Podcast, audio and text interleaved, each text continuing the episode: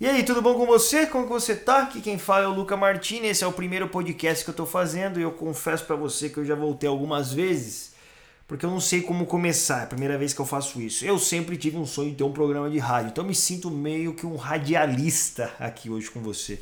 Eu ainda sou um cara que curte ouvir rádio, então se você tá ouvindo esse podcast, provavelmente você também tenha um pezinho na década de 60, 70, quando a gente ainda ouvia Olho no lance e o Brasil comemorava o futebol que a gente tinha na época. Não tem mais. Porém, não é bem por esse caminho que eu quero ir com você hoje. Nós vamos começar esse podcast falando sobre uns assuntos meio malucos, né? Falando sobre o fim do mundo. Se você já viu o título, você já pode imaginar que primeiro a gente tinha que falar pelo único assunto que está sendo falado agora, que é o coronavírus. E se você não sabe o que é o coronavírus, se você acabou de sair do Big Brother Brasil e pousou nessa terra feliz de ter saído de lá, você tem que saber que o mundo está um caos. Por alguns motivos. É, esse é um podcast um pouco meio de maluco porque a gente vai falar sobre o fim do mundo. E as pessoas não gostam muito de falar sobre o fim do mundo. Primeiro, porque normalmente as pessoas que estudam ou gostam desse tipo de assunto são pessoas meio esquisitas. É gente meio estranha, né? Meio os nerds do, do caos. Parece aquela meio, aquela meio aquela parada de conspiração. Né? E eu devo confessar para você que eu, eu não sou muito chegado, mas eu gosto um pouco. Todo mundo acho que gosta de um filme de ficção e tal. Mas outro ponto principal é que é meio impossível de entender, né? As pessoas dizem, eu não, eu não sei, eu não sei, eu não sei por onde começar, principalmente quando a gente vai falar de fim do mundo, escatologia, o estudo do fim. E a galera fala, meu, é difícil de entender, são muitos simbolismos, é muita loucura. Uma outra coisa que as pessoas podem dizer que é porque é irrelevante você falar sobre esse assunto. Mas eu não vou, eu vou dizer para você que eu não acho não, principalmente agora, né, que parece que nós estamos no fim do mundo. Vai falar que você não tem no meio da quarentena e tá meio desesperado, meio zumbi, apocalipse zumbi, alguma coisa está acontecendo. Agora, aonde que fala no mundo que essas coisas poderiam acontecer, né? Parece que nós estamos chegando no fim, e se nós estamos chegando no fim, será que alguém avisou que ia chegar? Então, talvez eu acho que nós vamos chegar nesse assunto nesse podcast. Primeiramente, eu quero te introduzir ao coronavírus. Fica tranquilo que não está passando por áudio, mas só para você ter uma ideia do mundo que a gente está vivendo agora, surgiu essa parada aí na, na China e não se sabe muito bem da onde veio, mas na década de 60 eles já tinham rastreado esse, esse tal desse, desse corona e ele teve algumas diferenças, algumas vertentes, modelos, não é modelo, é espécies diferentes de vírus chegando até agora nesse Covid-19. Ainda não está claro como ocorreu a mutação que permitiu o surgimento desse novo vírus, né, que faz parte dessa família dos corona.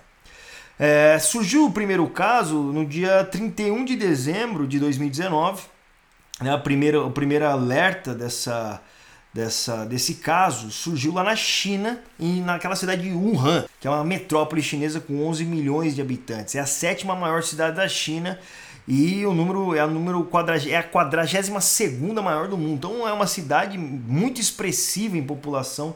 Não era um lugar interessante para se começar um vírus, mas foi por lá que começou. O tamanho comparado à cidade de São Paulo, né, que tem mais ou menos 12 milhões de habitantes. O que da onde veio? A gente pensa, quem é o responsável isso daí? Ninguém sabe muito bem quem é o responsável, onde que começou. Começou falando que era, da, sei lá, veio da, da sopa de bat, né, de morcego, e a galera tomava sopa de morcego. Depois falaram que veio de um outro animal que eu nem sei o nome, um nome esquisito que eu nunca, nunca tinha visto, mas não sabe ao certo. Sei que sabe que o negócio começou a se proliferar pela China toda, tomou o Tibete, pegou o mundo todo, chegou aqui no Brasil, parou a Europa e o bagulho ficou louco. A primeira pessoa morreu no dia 9 de janeiro. Foi um homem de 61 anos de idade. O paciente foi hospitalizado com dificuldades para respirar e pneumonia grave morreu após uma parada cardíaca. Naquele momento, 41 pessoas já haviam se infectado. Então começa aí o terror da humanidade, o que viria depois a parar toda a economia mundial. Se você é um cara que aplica um pouco na bolsa de valores, você vai ver que caramba, mano, Tá osso, tá osso e quem tá lá, tá lá, tá lá com o coração disparado, tá mais disparado que uma, batendo mais forte do que uma escola de samba. Esse tal desse vírus, ele ocorre com contato, né? Contato saliva, perto de mão. Então, a gente tá nesse negócio de não apertar a mão de ninguém, então é um abraço, um aperto de mão, não, é só um aceno e aí como que vocês estão? Passando tudo isso, cara, é, surge esse sentimento de apocalipse. O mundo vai acabar. E o que o coronavírus tem a ver com o mundo vai acabar? O mundo vai acabar desde que o mundo começou, na verdade. Principalmente no imaginário humano, a, a humanidade sempre teve um caminho, sempre pensou, sempre imaginou que o mundo iria acabar. Porque ah, se algo começa, algo tem fim. É uma, é uma visão lógica das coisas. Se começou em algum lugar, vai terminar em algum lugar. Para muitos, o mundo é só um caos, começou numa explosão. E se não começou num grande acidente, como que não vai acabar num grande acidente? Qualquer hora nossa vida vai acabar. Parece que nós vivemos com um sentimento de Vai dar ruim, vai dar ruim a qualquer momento, acabou, mano. O cara, quando o filho, quando sai de viagem, a mãe liga, depois na hora que o moleque chega, a mãe pergunta: oh, graças a Deus você chegou bem. Parece que ela tava esperando que ia dar alguma coisa muito errado. É, é a forma como a gente vive. A gente vive um estado de alerta, um estado de que alguma coisa vai dar errado. Principalmente quando surge essas doideiras, pelo amor de Deus. Não é verdade? Coronavírus aí que surge passando pelo mundo. Só que talvez você não saiba é, que já existiram algumas pandemias em toda a humanidade que, que, a, que a galera pensou que iria acabar com tudo, que é muita gente morrer, é verdade. Quando teve a peste bubônica na Europa, né, nos anos 1300, uns quebrados aí, morreu metade da população europeia. Depois, em 1919, 1918, teve outra, outro caos que a galera quase morreu de novo uma outra gripe, a gripe espanhola. Isso aí gera, move com o imaginário das pessoas, chegando ao ponto de que verdadeiramente a gente vai morrer. Para o mundo ocidental, para o mundo ocidental, nós temos uma grande influência da Bíblia que nos diz que vai ter um apocalipse. Né? A Bíblia sempre falou do fim, então as pessoas têm a expectativa de fim. Já para o muçulmano, eles esperam também, eles esperam que vai ter um fim do mundo. Eles eles creem, eles têm um apocalipse também, eles têm uma escatologia islâmica e eu vou querer falar um pouquinho mais com você sobre isso.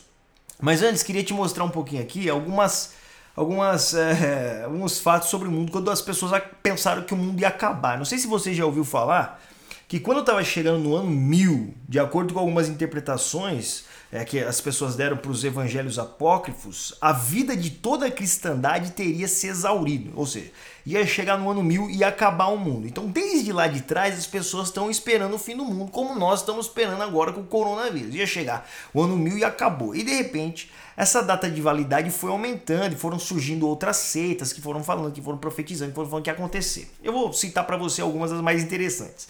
Aí teve o ano 1666. Se você sabe muito bem, o número 666 é o número do capeta, é o número do satanás. Então imagina você viver nesse tipo, nesse período da humanidade. O ano de 1666 foi, foi considerado o, ano do demônio. Então, assim, quando estava chegando o ano do demônio, galera, mano, os caras queriam que esse, que esse ano passasse o mais rápido possível, não é?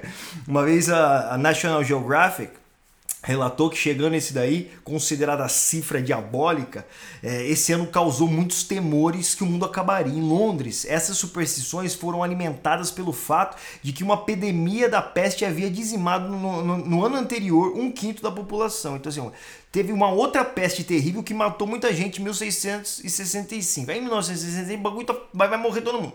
Com isso, não bastasse entre dois ou três, entre os dias 2 e 5 de setembro de 1666, um incêndio devastador queimou dezenas de milhares de casas, deixando 80% da cidade em cinzas.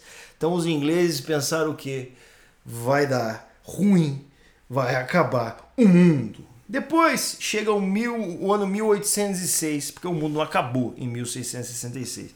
E aparece uma história, parece uma piada, que é que é o que uma galinha botou um ovo que estava escrito Cristo está chegando. Então se percebe que tem muito a ver com a Bíblia, né? Essa espera do fim.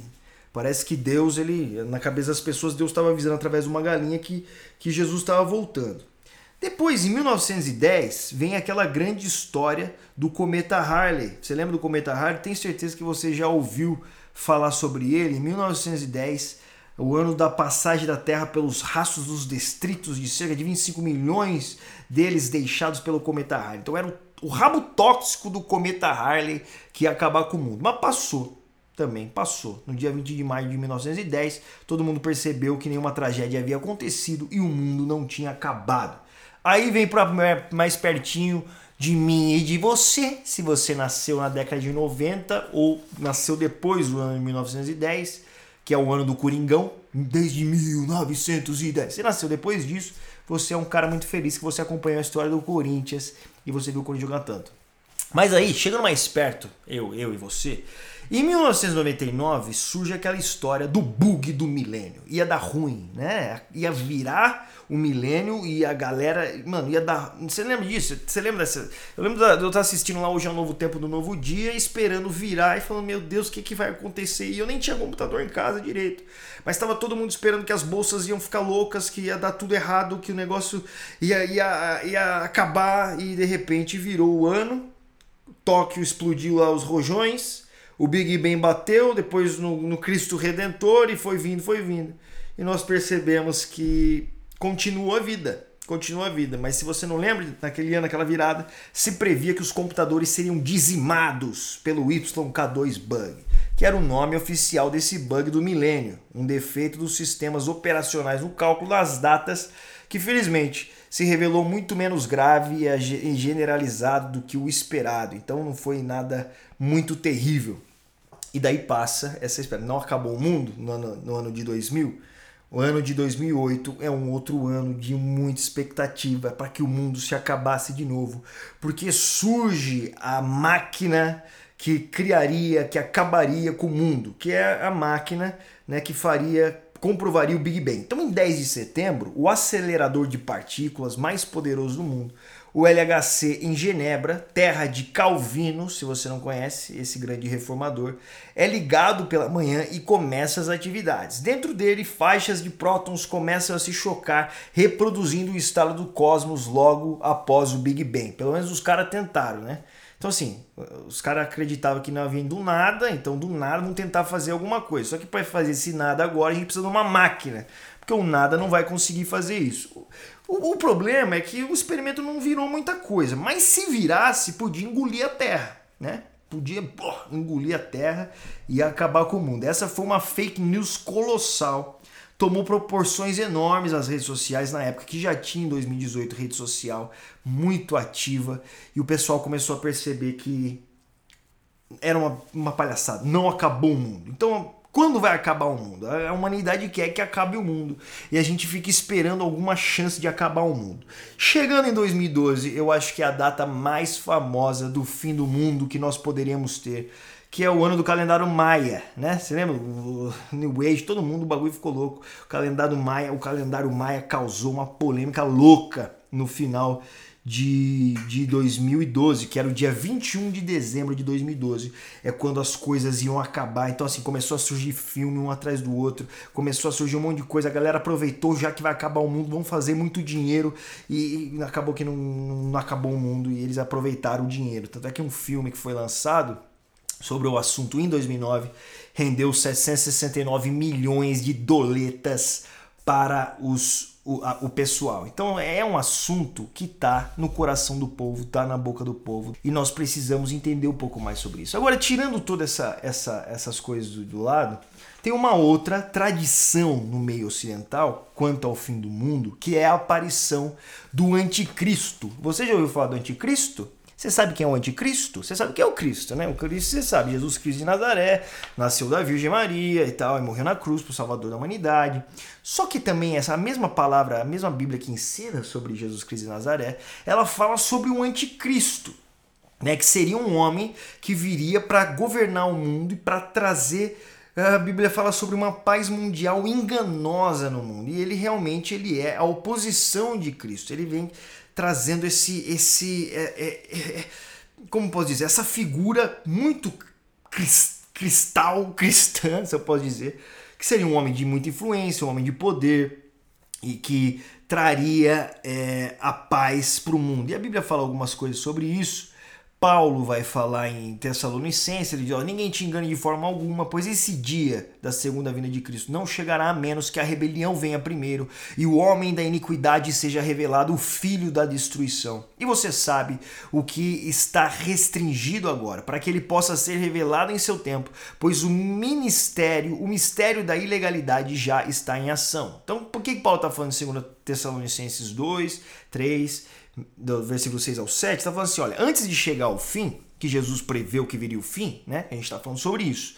Então a gente está na expectativa que o fim vai chegar, as pessoas esperam que o fim vai chegar, porque começou em algum lugar. A, a Bíblia fala sobre o fim, então se as pessoas têm essa expectativa. Só que antes de chegar ao fim, vai vir um anticristo. Então, meu amigo, imagina você, durante toda essa história de possíveis fins do mundo, falando do mundo ocidental, que tem uma influência muito grande bíblica, uma fé cristã, que acredita no, no, no apocalipse bíblico, que acredita que o fim vai chegar, pensando que antes desse fim chegar tem que vir um anticristo. Então, Existe essa expectativa do anticristo? Existe a expectativa desse cara que vai governar o mundo? Existe. E já foram muitos pautados como anticristo na história da humanidade. Uma galera que foi. Eu quero citar alguns, alguns para vocês, para você ver como a gente consegue viajar bastante quando o assunto é o fim do mundo, quando o assunto é o apocalipse, quando o assunto é escatologia. A galera vai longe. Um dos principais, né? Durante a história da humanidade, um dos principais anticristos ditos pelos protestantes sempre foi o Papa. O Papa sempre foi o anticristo. Desde a Reforma Protestante. Quando começou a Reforma Protestante, apontavam Roma como o lugar da, da besta, dali que viria o anticristo, ali viria o falso profeta. E essa foi uma crença muito comum no meio protestante por muito tempo. Só que passava de papo em papo e nada acontecia. Então, durante esse tempo, mais pessoas foram aparecendo como candidatas ao título de anticristo. E algumas em especial é o Bill Gates. Sabia que o Bill Gates ele é o homem mais rico do mundo, foi o homem mais rico por muito tempo. E a galera começou a falar: Bill Gates é o anticristo, ele só pode ser, ele é um homem rico, ele é um homem influente, ele trouxe a tecnologia, ele vai pôr chip em nós, ele é o anticristo, vai dar ruim, vai dar ruim. Um outro cara é porque o Bill Gates acabou não sendo anticristo, é, é o príncipe William. Né? A teoria que, que, que diria que o príncipe William, que é o príncipe inglês, não aquele que abandonou, que saiu fora, mas o que está lá ainda, seria o anticristo, foi criado por um cara chamado Peter Kling, que segundo ele, William seria coroado como rei para governar sobre todo mundo. Então, a partir ali do trono da Inglaterra, viria o anticristo. Essa é uma possibilidade do que a galera diz aí. Um outro cara também que foi chamado de anticristo foi o Napoleão Bonaparte, porque ele teve um domínio e um governo muito anticatólico na época, na guerra, e ele prevaleceu ali. Então a galera fala, mano, esse Napoleão, ele tem muitas características do anticristo, ele é o próprio inimigo de Deus.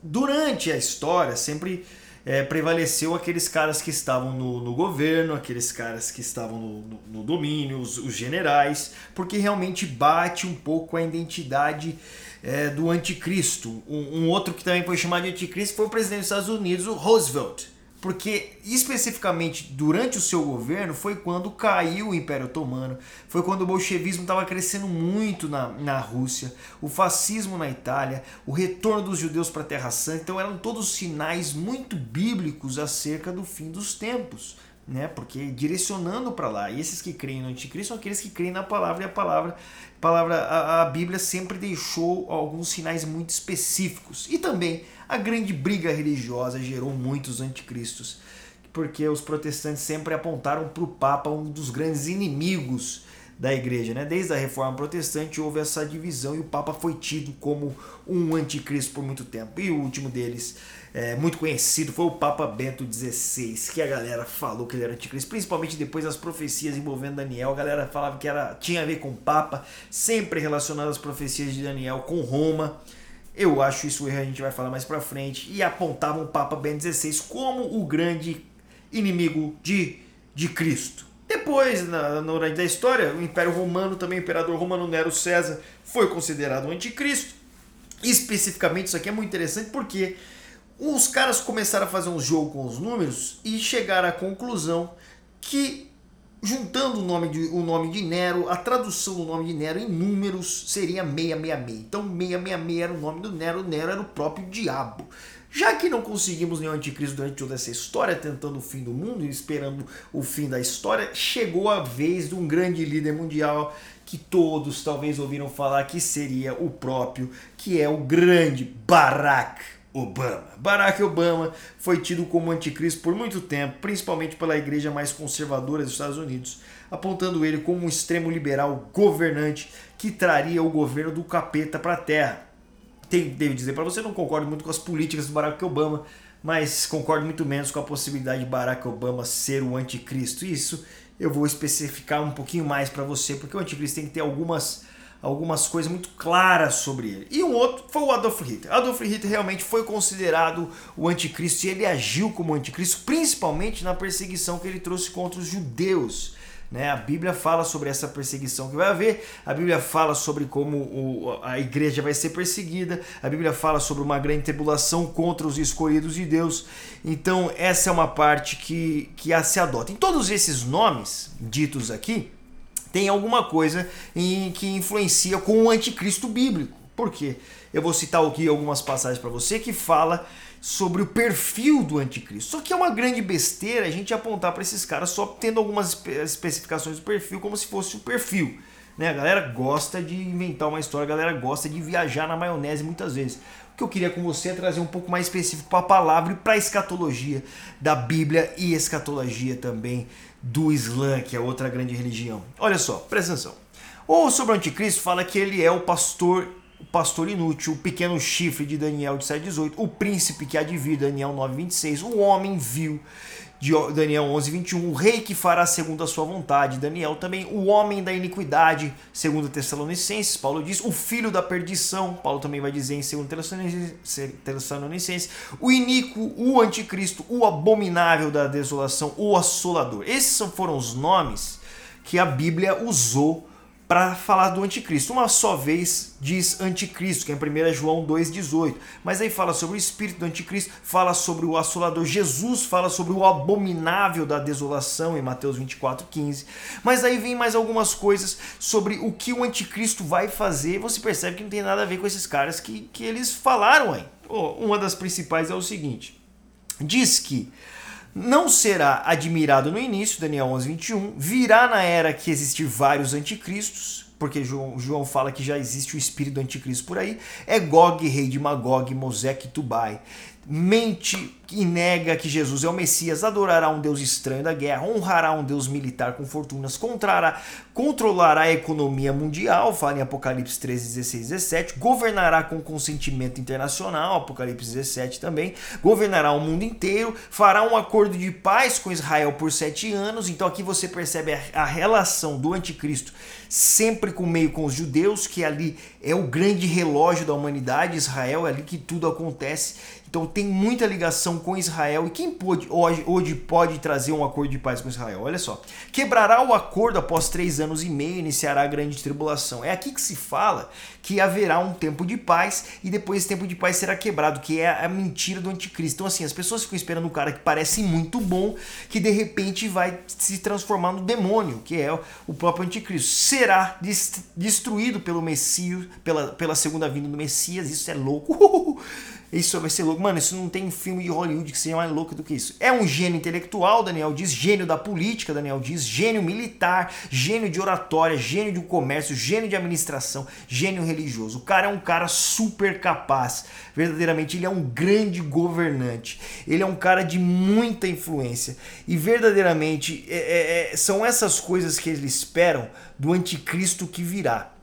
Agora, meus irmãos de tudo que a gente ouviu, o Bill Gates parece com esses caras. Bom, o Bill Gates tem umas, tem umas coisas. O Príncipe William, o Napoleão já morreu, o Roosevelt já morreu, o Papa Bento já saiu do poder. Então, assim, a gente fica apontando para os lugares errados da história. Agora eu quero comparar com você a outra grande religião que que tem no mundo, que é a religião que mais cresce, que cresce quatro vezes mais do que o cristianismo, que está tomando a Europa, que é o, o, um governo que pode trazer paz no Oriente Médio, porque é o governo que toma o Oriente Médio, só tem Israel ali que não, que não crê como eles, que é a religião islâmica. E muitos não conhecem sobre a religião islâmica, muitos não conhecem que o Islã também existe, a volta do Messias para o Islã, também existe o líder político, que a Bíblia vai chamar de anticristo, para eles eles chamam de Mahdi, que é o líder islâmico que pode acabar com o mundo. Olha só, se você pegar a tradição muçulmana,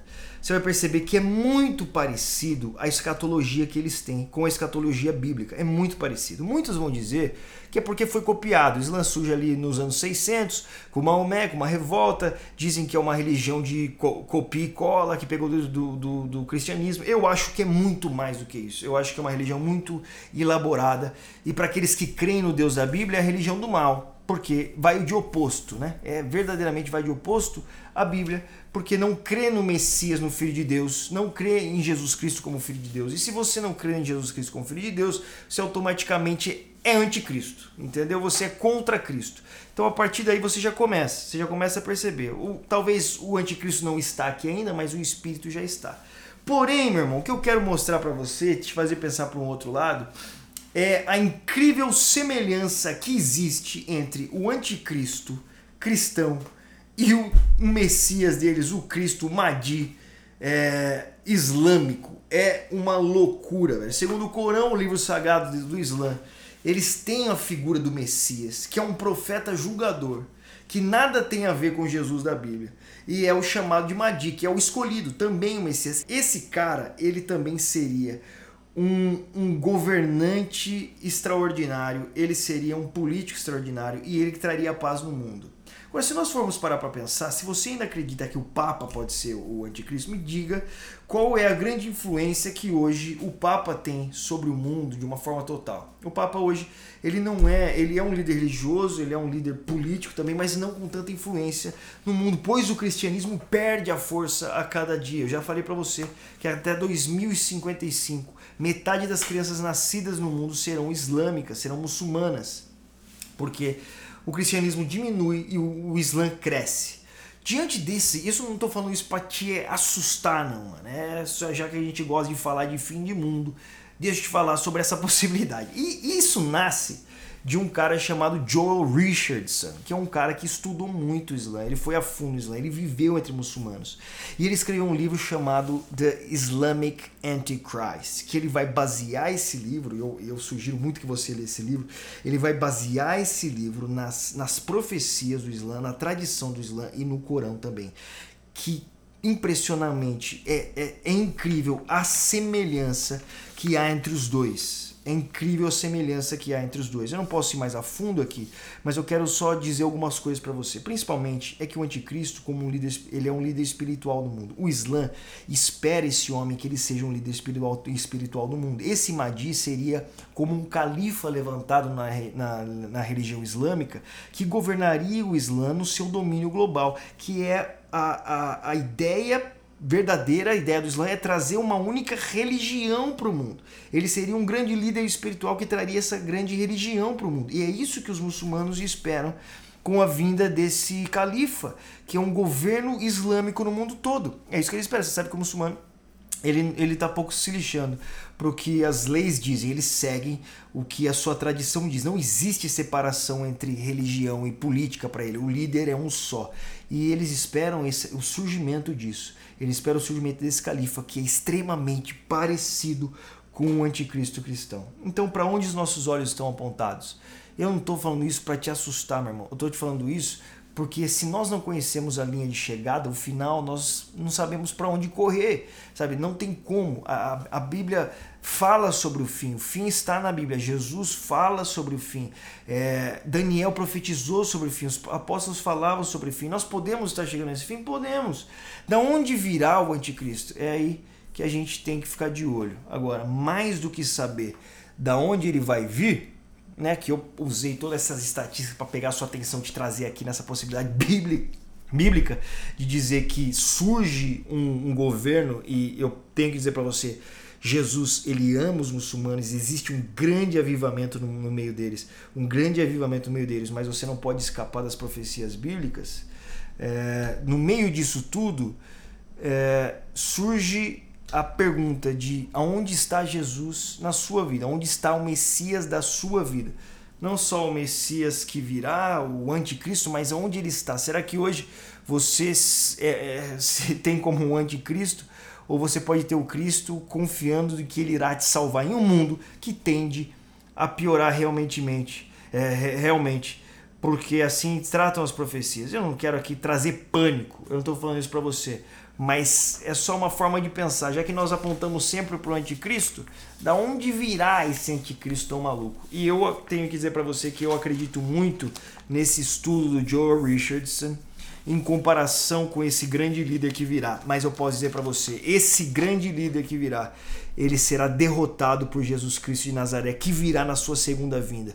Quando ele romper esse acordo aí, que a Bíblia diz, de três anos, durante essa tribulação que pode estar ocorrendo, Jesus virá para salvar Israel, salvar o seu povo e salvar a sua igreja e governar o mundo a partir de lá. Mas até lá essas coisas vão acontecer. E nós temos que estar atentos a isso e trabalhar para a volta do Messias e anunciar o Evangelho e saber que o fim virá. É óbvio que o fim virá. Essas coisas que acontecem são sinais das coisas que acontecem. É, são sinais do fim. Jesus disse que aconteceria, mas não vai vir antes que apareça o anticristo. E parece que o mundo está se formando para isso mesmo. Isso não é nenhuma teoria da conspiração. Isso é, é Bíblia, mano é Bíblia. Teorias da conspiração é ficar apontando qualquer um como, como o anticristo. É o Papa, o Barack Obama. Isso é loucura, brother. Mas vamos agora para a escatologia, vamos para a Bíblia mesmo. Vamos comparar as duas grandes religiões. Vamos ver o movimento islâmico como está crescendo, crescendo na Europa, tomando todo o governo. Hoje, mano, na, eh, Londres tem um prefeito islâmico e as profecias estão se cumprindo, glória a Deus. E no meio disso as pessoas estão sendo salvas. Você percebe o, o relógio de Deus rolando e nós temos que nos preparar para esse momento, para estar dos lados dos nossos irmãos, para estar do lado de Israel, para pregar o evangelho tempo e fora de tempo, para não ter medo de perder a vida e para saber que o nosso rei vencerá até o fim. Eu quero saber aonde está Jesus na sua vida hoje. Entendeu? Onde está na sua vida hoje? Cara, porque o tempo pode chegar, o tempo tá próximo, pode ser a qualquer momento que alguma coisa aconteça, mas você tem que estar confiante. João escreve assim: Isso eu escrevo para que você tenha certeza da vida eterna, que Jesus Cristo. Você crê em Jesus Cristo. Se você crê em Jesus Cristo, você tem certeza da vida eterna. E nós podemos saber e trabalhar mais precisamente naquilo que nós realmente temos que fazer, naquilo que, nós, que é o nosso alvo, para onde nós vamos. Parar de pensar besteira, parar de pensar em loucura e saber que a Bíblia fala algumas coisas e ir mais profundo na palavra para aprender. Eu não quero ir tão a fundo em escatologia. Esse é só um primeiro quadro desse podcast que fala sobre o mundo e política e todas outras loucuras. Mas fica com essa pergunta aí: onde está Jesus? Qual é o Messias da sua vida? Qual é o Salvador da sua vida? Enquanto tantos aguardam um anticristo, eu aguardo a vinda do Cristo. E esse anticristo é só uma passagem para o Cristo que virá para vencer e governar. E saber que ele vem. Jesus está voltando, meu irmão. Então, eu te aconselho a ler esse livro do Joe Richardson. Se você tem mais interesse em escatologia, vai ser de muito interesse. Também aconselho você a ouvir bastante o Ângelo Baso da Convergência. Ele prega, ele ensina muito sobre isso. É muito legal se você gosta um pouco mais desse assunto. Né? Se você ficou até o fim aqui, provavelmente você gosta. Então tem dica. Leia esse livro de Islamic uh, Antichrist, Joel Richardson. Leia, uh, veja pregações do Ângelo Baggio sobre escatologia é, e o movimento messiânico que cresce no mundo cada vez mais. E a igreja que evolui no meio islâmico também. E toda essa geopolítica que você vai perceber que, que provavelmente irá para esse lado. É, você vê o crescimento da Turquia a influência da Arábia Saudita no mundo e como o, o, mundo islâmico prepara um líder que vai conseguir falar e ter influência. Só um líder islâmico pode trazer paz no Oriente Médio, só um líder islâmico pode trazer paz na Europa hoje. Só um líder islâmico pode trazer paz nos Estados Unidos, se você for muito sincero. A briga não é mais com Rússia, a briga é com os islâmicos, a briga é com os muçulmanos, que é o povo que mais cresce então, e nós não estamos falando sobre uma briga, é, briga do, dos cristãos contra ele, pois a nossa briga não é contra a carne ou contra a sangue. Nós estamos contra principados e potestades. Nossa mensagem é uma mensagem de esperança a esse mundo também que precisa de Jesus. Mas não é para se desesperar, mas é para saber que o fim se aproxima. E Jesus falou sobre coisas que aconteceriam. E se prepare para o fim, pregando o evangelho, estando perto de Cristo e anunciando que o nosso rei voltará para vencer, meu irmão. A gente se vê. Foi muito bom estar com você nesse podcast, foi o primeiro. é, de muitos que virão, tenho certeza. Você encontra meus livros na hypebook.com. Você me encontra no Instagram, no o Luca Martini, no YouTube Luca Martini. Foi um prazer estar com você. Que Deus abençoe. Falou, falou, falou.